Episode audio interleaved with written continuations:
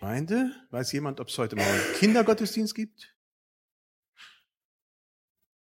Okay, dann dürfen die Kinder jetzt nach draußen gehen.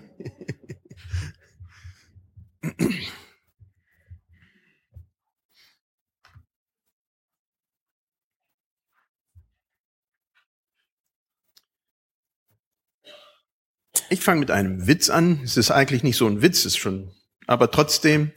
Äh, und das führt uns dann gleich ins Thema auch hinein, und zwar einen jiddischen Witz. Der protestantische Pfarrer kommt in den Himmel. Gleich am Tor übergibt ihm Petrus einen Volkswagen, weil du so brav und treu warst.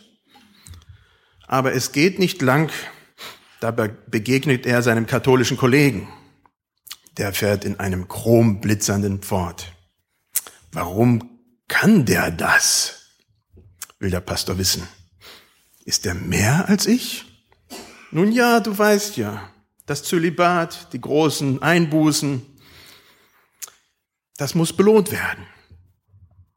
Nach einer halben Stunde trifft er den Rabbi in einem Rolls-Royce.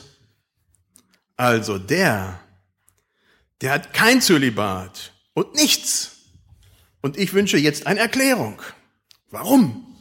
St. Petrus legt den Finger auf den Mund. Psst, ein Verwandter vom Chef. Israel, Israel. Ja, und so lese ich uns erstmal den Text aus Römer 11, die Verse 25 bis 32. Da steht, ich will euch, liebe Brüder, dieses Geheimnis nicht verhehlen, damit ihr euch nicht selbst für klug haltet. Verstockung ist einem Teil Israels widerfahren, solange bis die Fülle der Heiden zum Heil gelangt ist. Und so wird ganz Israel gerettet werden, wie geschrieben steht. Es wird kommen aus Zion der Erlöser, der abwenden wird alle Gottlosigkeit von Jakob.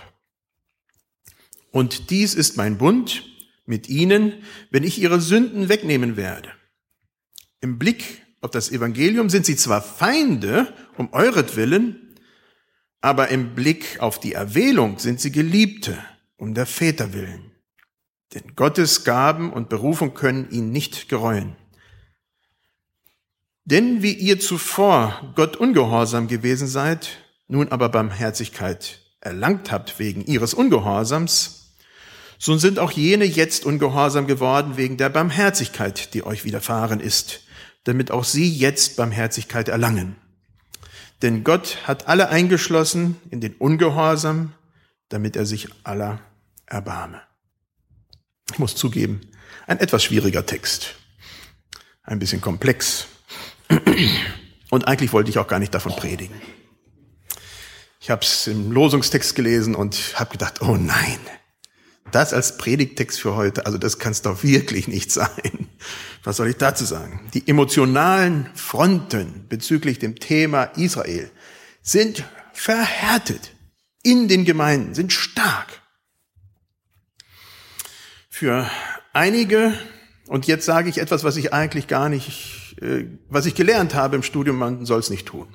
Ich soll zwei Möglichkeiten darstellen und es offen lassen.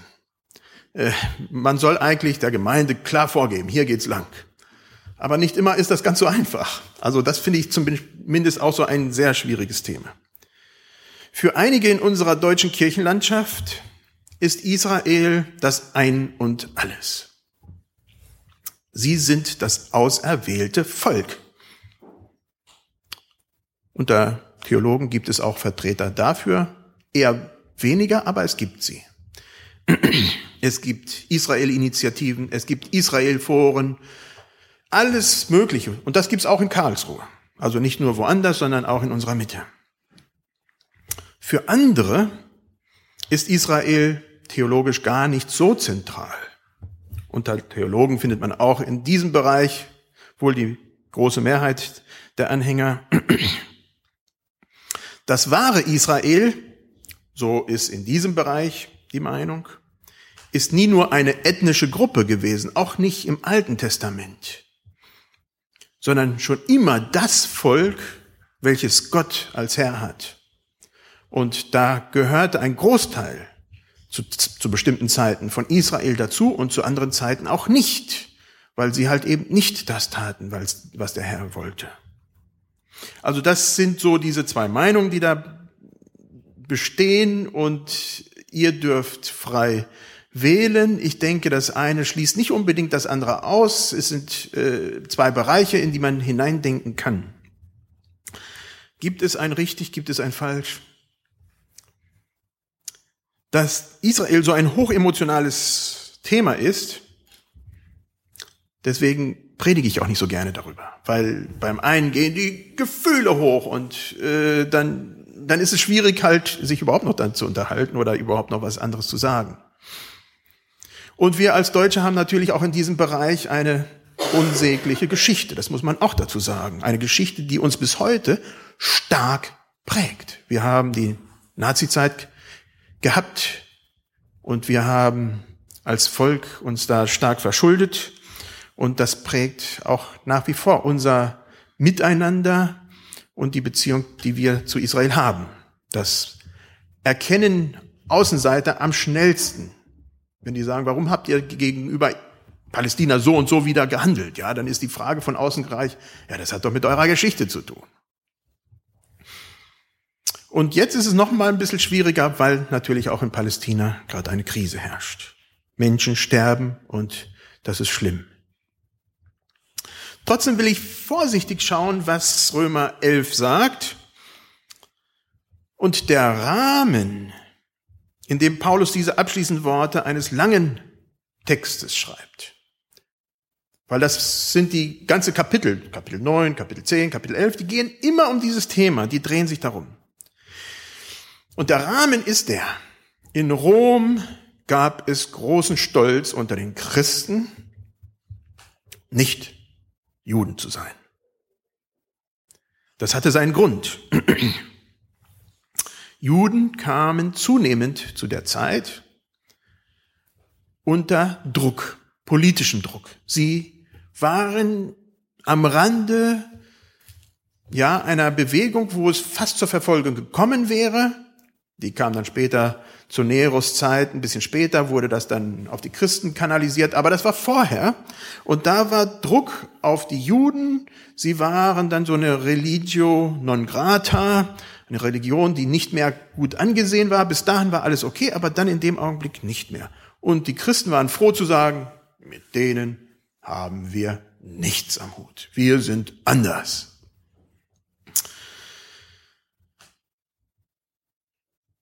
So haben sich die Christen ja distanziert, um ja verschont zu werden, politisch verschont zu werden und nicht selber unter Druck zu geraten.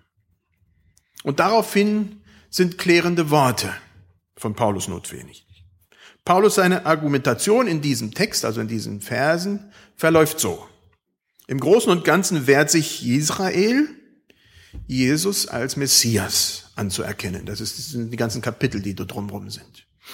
Nichtjuden sind zu der Zeit sehr offen für das Evangelium. Das erfährt ja Paulus. Er reist und Gemeinden entstehen.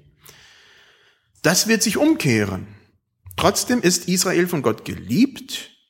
Gott ist ein barmherziger Gott. Er hat Erbarmen mit allen. Wenn man so den Text so ein bisschen zusammensetzt auf die Punkte, dann kommt es auf das. Bevor ich weitermache, möchte ich zuerst aber Jesaja und Jeremia uns mal kurz sehen, was da steht, weil ich hatte ja gesagt, Jesaja und Jeremia werden zitiert, ja, das steht in, in dem Text im Römer 11, ja, wird aus äh, Jeremia 31 zitiert und aus Jesaja 59. Und es ist immer ganz wichtig zu gucken, was steht da wirklich. Nicht nur im Vers, was zitiert wird, weil die Juden, wenn die das hörten, haben die gleich den ganzen Kapitel im Kopf gehabt. Die wussten, was da steht. Und die wussten gleich den Zusammenhang. Und das ist für uns auch wichtig. Jesaja 59 in dem Text steht ungefähr Folgendes zusammendestilliert auf das, was ich jetzt sage. Israel handelt schlimm. Das war eine Zeit, wo die in Babylonien waren. Ja, Israel handelt schlimm. Deshalb hat sich Gott zurückgezogen. Es kommt aber ein Erlöser. Die Zeit wird sich ändern, es kommt ein Erlöser, der wird diejenigen erlösen, die umkehren.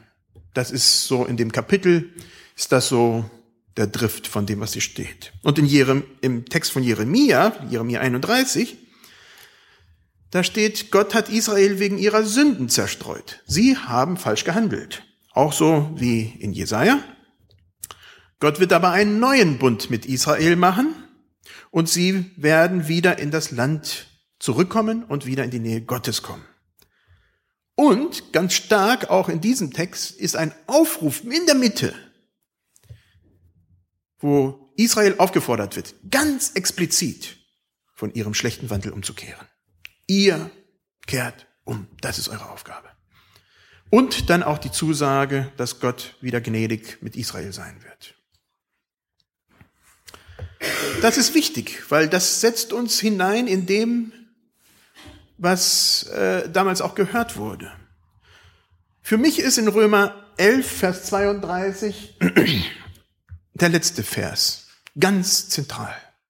Ich denke, da geht es überhaupt drum.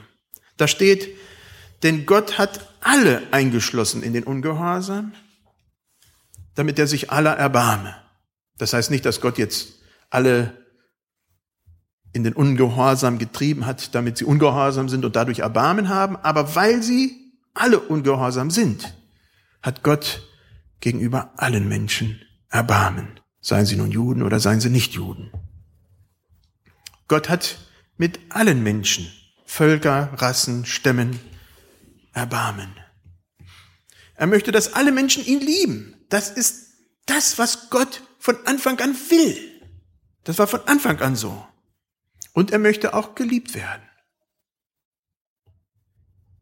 Es ist aber auch die Erkenntnis in diesem Text, dass so etwas in einem Volk anscheinend schubweise geht. Und das bestätigt auch, was äh, ja theologische Forschung schon immer wieder gesagt hat. Mal sind verschiedene Länder offen für das Evangelium, mal sind es andere Länder.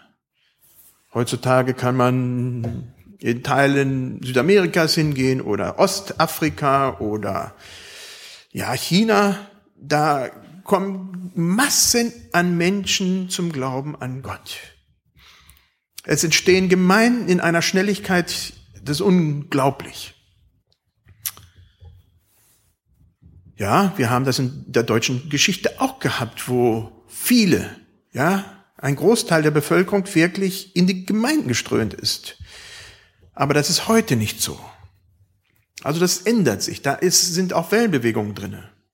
Und das scheint dann auch irgendwann so zu sein, dass Israel, wie auch immer, wenn es jetzt nicht Gott nachfolgt, doch irgendwann mal wieder zu Gott kommt. Letzten Sonntag hatte ich das Thema, wie gehen wir miteinander um? Das war auch mit der Verlängerung von dem, was wir auch in der Gemeindefreizeit hatten, Gastfreundschaft. Schlussendlich geht es auch genau wieder darum in diesem Text. Nur weil wir Christen sind, weil wir Gott, weil Gott gnädig mit uns ist, dürfen wir dann darüber stolz und rechthaberisch sein? Dürfen wir das? Deswegen dürfen wir nicht auf andere Menschen, ganz, ganz explizit, wir dürfen nicht auf andere Menschen oder Völker herabsehen oder gar über sie herziehen. Das steht uns nicht an. Das ist genau das, was in Rom geschehen war. Dass man andere herabgesetzt hat, damit man im besseren Licht stand. Um sich zu, politisch zu schützen, hat man von den Juden schlecht geredet um politisch nicht ins Kreuzfeuer zu geraten, hat man die Juden schlecht gemacht. Kennen wir das aus der eigenen Geschichte? Also ich kenne es von den Geschichtsbüchern, aber ich weiß, dass es in Deutschland auch viel sowas gab, auch in den Gemeinden, auch in den Kirchen. Es gab wenige, die mutig aufgestanden sind und bereit waren, die Konsequenzen auch bis in den Tod zu erbringen. Es war eine schwierige Zeit. denke an Dietrich Bonhoeffer und die, ja, die Resistenzbewegung innerhalb der Kirche, die Aufbruchbewegung. Auch damals war es einfacher, bequemer und sicherer, mit dem Strom zu laufen lieber andere runterzumachen und sich dadurch selber zu schützen. Sich aber für die anderen einzusetzen, für Juden, Behinderte, Zigeuner und ganz unterschiedliche andere Gruppen, das war gefährlich, das war lebensgefährlich. Wie es in den Losungen für heute steht, dürfen wir uns an Gott freuen. Wohl dem Volk, dessen Gott der Herr ist. Dem Volk, das er zum Erben erwählt hat. Psalm 33. Oder singet fröhlich Gott, der unsere Stärke ist. Psalm 81. Das dürfen wir und sollen wir. Was wir nicht sollen, das ist über andere herziehen. Andere schlecht machen. Ja, oder gar einen Schritt weiter Fremdenhass aufbauen. Sei es nun gegenüber Flüchtlingen innerhalb von Deutschland oder gegenüber Israel, weil sie den Gazastreifen angreifen oder, oder, oder. Ich denke, Kritik, Kritik an der Sache, die ist immer wichtig. Man darf auch unterschiedlicher Meinung sein. Das ist auch möglich. Aber Fremdenfeindlichkeit oder Hass, das ist eine andere Dimension. Schlussendlich steht eine Frage für mich dahinter. Wie ist Gott? Das ist die entscheidende Frage für mich. Ich hoffe auch für euch. Das ist die entscheidende Frage, die uns bewegen und antreiben sollte. In unserem Text steht heute, denn Gott hat alle eingeschlossen in den Ungehorsam, damit er sich aller erbarme. Gott ist ein barmherziger Gott gegenüber allen. Ohne Unterschied gegenüber allen ist er barmherzig. Wir werden alle diesem Standard Gottes nicht gerecht, weil wir Menschen sind. Und trotzdem ist er uns gnädig. Er sieht uns mit Gnade an, allen. Genau das sollte uns auch antreiben und unser Verhalten auch gegenüber anderen, auch wenn sie unserem Standard nicht gerecht werden. Trotzdem ihnen gnädig zu sein. Seien es nun Individuen, die wir kennen, und das ist manchmal das Schwierigste, oder ganzen Völkern, seien es nun Juden oder Flüchtlinge innerhalb von unserer eigenen, ja, in unserer eigenen Gegend. Wie können wir diese Gnade, die Barmherzigkeit Gottes, die wir, die ich persönlich auch täglich erfahre, sinnvoll und gut weitergeben? Ich wünsche mir von uns, dass wir darüber nächste Woche nachdenken und überlegen, wie das praktisch geschehen kann. Es gibt da verschiedene Möglichkeiten, ganz lustige und ganz ernste. Da muss jeder gucken, wie es ist. Ich war letzte Woche bei Kerchers in Weingarten und da hatten sie so einen Spruch. Ich weiß gar nicht mehr, was da drauf steht. Aber es war irgendwas auch bezüglich, dass man äh, nicht jetzt Hass gegen die Juden aufbauen sollte wegen Palästina. Also wie gesagt, es war eine Anregung am Fenster und da kam er jetzt regelmäßig mit seinen Kunden ins Gespräch. Also ich finde, dass da, da gibt es viele Möglichkeiten, wie wie man ja auch immer wieder darauf reagieren kann und gucken kann, wie man auch unser ja in unserer direkten Umgebung mit unseren Menschen da ähm, guten Einfluss üben kann. Das wünsche ich mir. Soweit möglich stehen wir auf zum Gebet.